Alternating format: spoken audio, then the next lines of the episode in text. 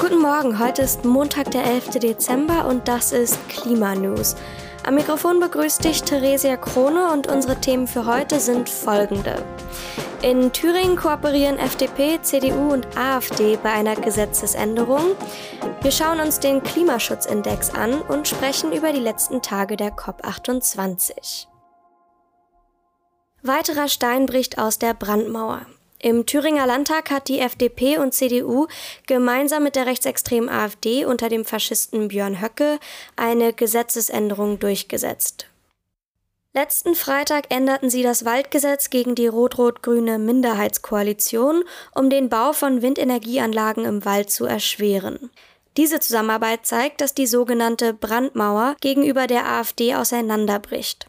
Schon vor einigen Wochen setzte die CDU mit FDP und AfD eine Gesetzesänderung zur Senkung der Grunderwerbsteuer durch. Für uns ist das ein Zeichen, dass CDU und FDP in Thüringen offenbar weniger Bedenken haben, ihre politischen Interesse mit Hilfe der als rechtsextrem eingestuften AfD-Fraktion umzusetzen. Die CDU verteidigt sich gegen diesen Vorwurf mit der Begründung, dass gute Initiativen nicht verhindert werden könnten, nur weil die AfD mit Zustimmung drohe, wie es in einem Bericht des ZDFs heißt.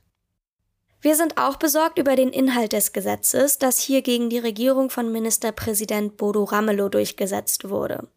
Schon 2020 haben CDU und FDP das Thüringer Waldgesetz so geändert, dass keine Windkraftanlagen mehr in Waldgebieten gebaut werden durften. Gegen dieses Gesetz klagten dann aber WaldbesitzerInnen in Thüringen, denn diese wollen die Möglichkeit haben, Windräder auf von Schädlingen befallenen Waldflächen zu bauen. Zwei Jahre später wurde diese Gesetzesänderung dann vom Bundesverfassungsgericht für verfassungswidrig erklärt. Die jetzt verabschiedete Novelle erschwert es den Waldbesitzern nun erneut, Windräder im Wald zu errichten. Es ist eine schwierige Abwägung, was wichtiger für die grüne Transformation ist. Große intakte Waldflächen oder ausreichend Windkraft. Doch das sind nicht die Abwägungen von FDP, CDU und AfD. Sie sprechen stattdessen von linksgrünen Windkraftlobbyisten.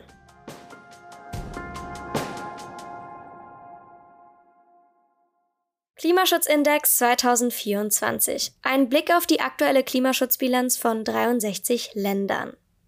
Es gibt Zeugnisse für die Klimapolitik. Denn der Klimaschutzindex 2024 ist da. Aber was ist das überhaupt?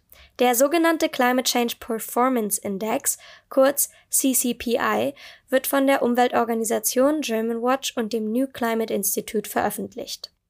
Seit 2005 vergleicht er jedes Jahr die Klimaschutzbilanz von 63 Ländern und der EU. Und zwar in folgenden Bereichen. Treibhausgasemissionen, erneuerbare Energien, Energieverbrauch und Klimapolitik. Für jede Kategorie erhalten die Länder eine Bewertung von Very Low bis Very High. Daraus ergibt sich dann ihr Platz auf der Rangliste. Und dieses Jahr? Am besten schneidet Dänemark ab, belegt aber trotzdem nicht den ersten Platz. Denn wie in den Vorjahren wird kein Land im Gesamtranking mit Very High eingestuft. So bleiben die ersten drei Plätze frei. Da ist also noch viel Luft nach oben. Auf Dänemark folgen Estland, die Philippinen und Indien. Und Deutschland? Mittelmäßig.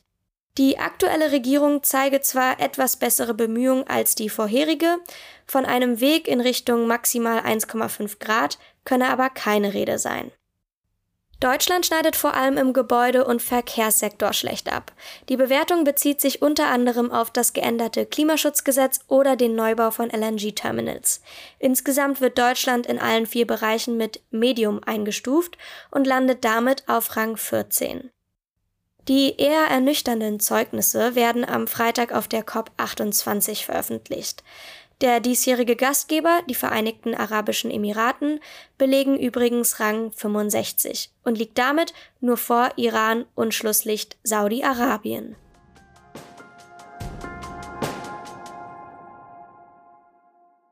Update COP28 Nur noch zwei Tage bis zum Ende der COP28 in Dubai und damit nur noch zwei Tage, um ein Abschlussdokument auszuarbeiten, das die Ergebnisse der diesjährigen Klimakonferenz festhält. Einen Entwurf für die diesjährige Abschlusserklärung gibt es bereits. Der Absatz, der dabei am kontroversesten diskutiert wird, ist der über den Ausstieg aus fossilen Energien. Das Dokument bietet dazu ganze fünf Optionen an. Während die erste Option gerade einmal auf einen Ausstieg aus den fossilen Brennstoffen gemäß der verfügbaren Wissenschaft fordert, daher sehr unkonkret formuliert ist, bezieht sich die zweite Option wenigstens auf das 1,5 Grad Ziel von Paris. Option 3 und 4 hingegen öffnen für die Öl- und Gasindustrie eine Hintertür, die da heißt CDR. CDR steht für Carbon Dioxide Removal und meint die nachträgliche Einlagerung von CO2 aus der Atmosphäre. Diese Technologie wird allerdings von Expertinnen kritisch betrachtet, da sie bislang gerade einmal zu homöopathischen Mengen CO2 einlagern kann und zudem höchst energieintensiv ist. Option 5 steht leider ebenfalls zur Debatte, die da heißt, es gibt keine Einigung über einen Ausstieg aus fossilen Energien. Beobachterinnen sind jedoch optimistisch, dass man auf dieser COP endlich zu einer Einigung über den Ausstieg aus fossilen Energien kommen könnte. Gerade deshalb schlägt nun der Generalsekretär der OPEC, der Vereinigung aller ölexportierenden Länder, Alarm. In einem Brief an die OPEC-Mitgliedstaaten fordert er diese auf, Zitat, proaktiv jeden Text oder jede Formulierung abzulehnen, die auf Energie abzielt. Bislang sind keine finalen Entscheidungen getroffen worden. Allerdings scheint sich gerade in Dubai ein Momentum für diejenigen aufzubauen, die den Ausstieg aus fossilen Energien unbedingt im Abschlussdokument verankern möchten. So könnte die COP28 doch noch zum Erfolg führen. Über die letzten Tage der COP habe ich mit Clara Duvigneau gesprochen. Clara ist Klimaaktivistin bei Fridays for Future Deutschland und vor Ort auf der COP in Dubai. Ich habe sie gefragt, worauf es jetzt in den letzten Tagen der Verhandlungen ankommt. Clara, schön, dass du dir Zeit genommen hast. Die Klimakonferenz neigt sich langsam dem Ende zu. Es sind noch zwei Tage, die hier offiziell darüber verhandelt werden, ob die Weltgemeinschaft es schafft, aus fossilen Energieträgern auszusteigen oder nicht. Das ist hier das große heiße Thema. Es stehen ganz viele unterschiedliche Formulierungsvorschläge im Raum und der Druck von allen Seiten ist riesengroß.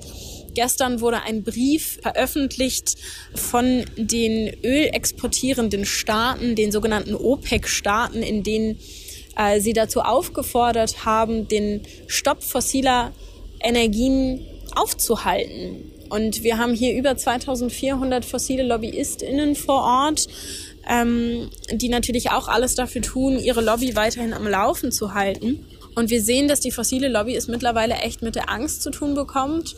Die Staaten, die massiv davon profitieren, versuchen alles daran zu setzen, dass hier diese Formulierungsvorschläge gestoppt werden. Es zeigt uns aber auch, dass wir so nah dran sind wie noch nie zu beschließen, aus fossilen Energien auszusteigen. Und hier steht eben gerade noch alles auf dem Spiel. Wir sind natürlich ganz nah dran, versuchen so viel mitzukriegen wie irgendwie möglich, organisieren Proteste. Aber es ist jetzt die Aufgabe der äh, progressiven Staaten, das durchzuboxen und durchzukämpfen. Denn wir brauchen ganz dringend einen Ausstieg aus fossilen Energieträgern. Das ist völlig klar. Die Internationale Energieagentur hat es auch nochmal bestätigt.